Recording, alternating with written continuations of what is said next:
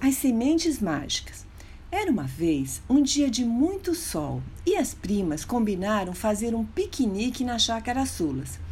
Quando estavam separando a cesta com frutas, sanduíches, sucos e bolachas, Helena percebeu a presença de dois índiozinhos lindos que, muito curiosos, observavam a movimentação delas.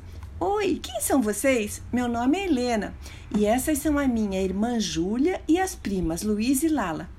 Sou Peri e eu sou Ceci. Eles se apresentaram. De onde vieram? Por que estão aqui? perguntou Luísa.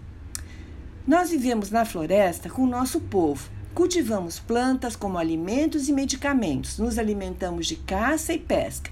Estamos sempre preocupados com as árvores, com os rios, com o meio ambiente. Somos como plantas, não podemos viver sem o solo, sem a água, sem a nossa terra, explicou Peri. Acontece que um passarinho nos contou que estão querendo derrubar a árvore centenária que fica perto da represa. E se isso acontecer, vai ser terrível. Viemos pedir ajuda para vocês. As pessoas precisam acreditar que quando ferimos a natureza, ferimos a nós mesmos. O mundo vai ficando doente quando as pessoas não cuidam dele. Cada árvore que derrubam representa muito sofrimento para o planeta. Acham que pode nos ajudar? Disse Ceci. As primas concordaram em ajudar na hora, mas não sabiam como poderiam fazer isso. Helena então teve uma ideia.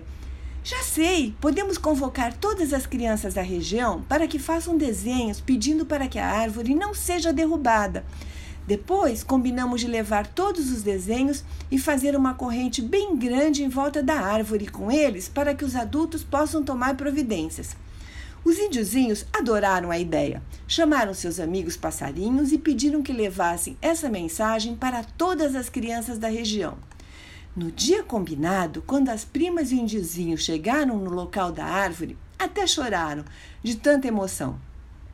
Muitas crianças, vindas de todas as partes, estavam ali com seus desenhos coloridos em volta da árvore. Apareceu a televisão, rádios e jornais para registrar o movimento das crianças que de mãos dadas defendiam a árvore. O prefeito da cidade também apareceu e disse que todos poderiam ficar tranquilos que a árvore não seria derrubada, que ela viraria um monumento e símbolo da natureza e da paz.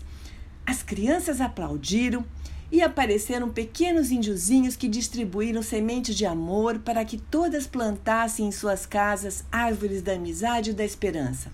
E disseram que a partir de agora elas ficariam responsáveis por suas árvores para aumentar o verde no planeta Terra. As primas voltaram para a chácara Sulas felizes da vida e logo plantaram suas sementes. Ceci e Peri agradeceram, se despediram e lembraram. A floresta em que vivemos na nossa aldeia é um bem de todos, mas nós tomamos conta. Assim, vocês também tomem conta de suas árvores, porque elas não pertencem a vocês, mas a toda a humanidade. Então, gostaram da história? Beijo da vovó que ama vocês.